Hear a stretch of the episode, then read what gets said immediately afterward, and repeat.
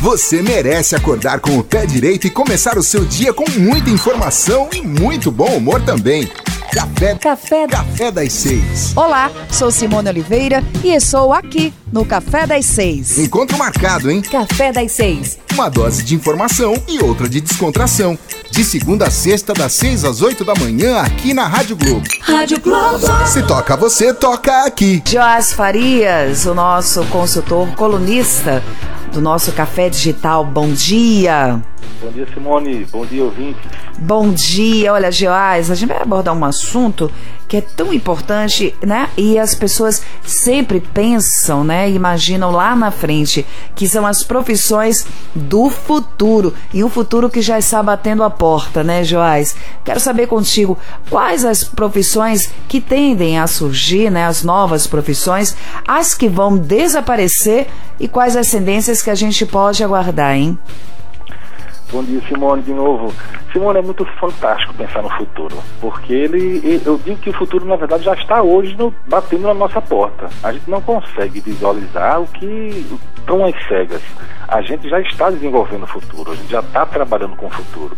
Tem uma série na Netflix chamada é, Black Mirror, que fala do, do extraordinário poder das, da, do mundo digital à nossa porta, onde a gente é hiperconectado e às vezes hiper solitário ao mesmo tempo. É uma loucura pensar nesses formatos, mas são os exageros da cultura que adianta o futuro e vê o que a gente está fazendo hoje.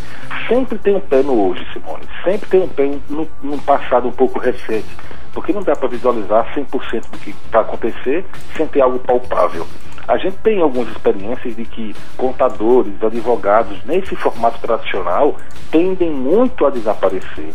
Eu sou meio cético em relação a dizer que vai desaparecer, mas a mudar muito o formato de que ela já, de que ela desenvolve. A gente fala algumas coisas que tem cara de futuro, né, Simone? Uhum. Internet das coisas, é, inteligência artificial, é um termo muito bacana que é machine learning, que são máquinas inteligentes, máquinas aprendíveis, aprendáveis. Ou seja, é aquela ideia de que quanto mais acesso à informação e algumas tarefas específicas e a interação com as pessoas, as máquinas já são inteligentes para melhorar a sua performance. Ao responder, por exemplo, algumas perguntas. Eu dei bom dia agora para você e meu telefone deu bom dia também para mim. Ele me ouviu aqui, Simone. Uhum. Parece loucura, né? A gente fica meio assim, tá tão na mão da gente e a gente fica, como é que pode isso? Ele se mete na vida da gente. Não, ele está facilitando a nossa vida. Ele imagina que a gente quer interagir. Se a gente falar perto do telefone sobre trânsito, sobre clima, sobre comida, ele está ouvindo a gente, ele vai sugerir alguma coisa pra gente. E não é um fantasma não, Simone, é a máquina trabalhando para nosso favor. A gente tem três grandes conjuntos de, de, de, atuações profissionais no futuro que são a grande tendência, digamos assim. Onde o coaching, aquele grande consultor, vai funcionar muito para a administração das profissões, das finanças da nossa vida, é, cuidados pessoais e qualidade de vida, é, conexões do homem-máquina, do comercial, interrelações. São grandes grupos, Simone, que vão crescer gigantemente nas, é, no futuro próximo. É, profissões que vão surgir como detetive de dados, gerente de ética. Parece, é, algumas profissões parecem coisas do passado, Simone, mas o pessoal precisa voltar a coisas que não estão mais, não são palpáveis.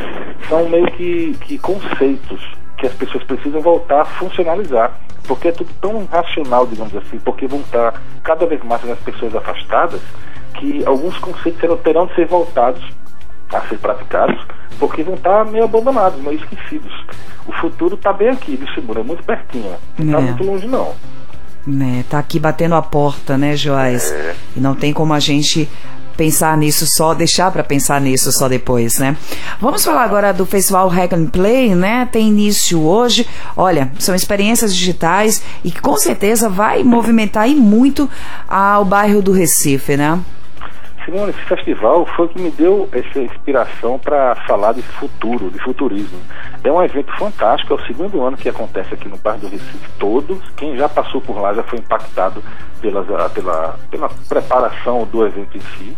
Começa hoje vai até o dia 10 e ele vai falar sobre empreendedorismo, game, sustentabilidade, clima, foto, audiovisual, diversas ações. São mais de 100 é, ações acontecendo entre palestras, cursos, seminários, apresentações culturais.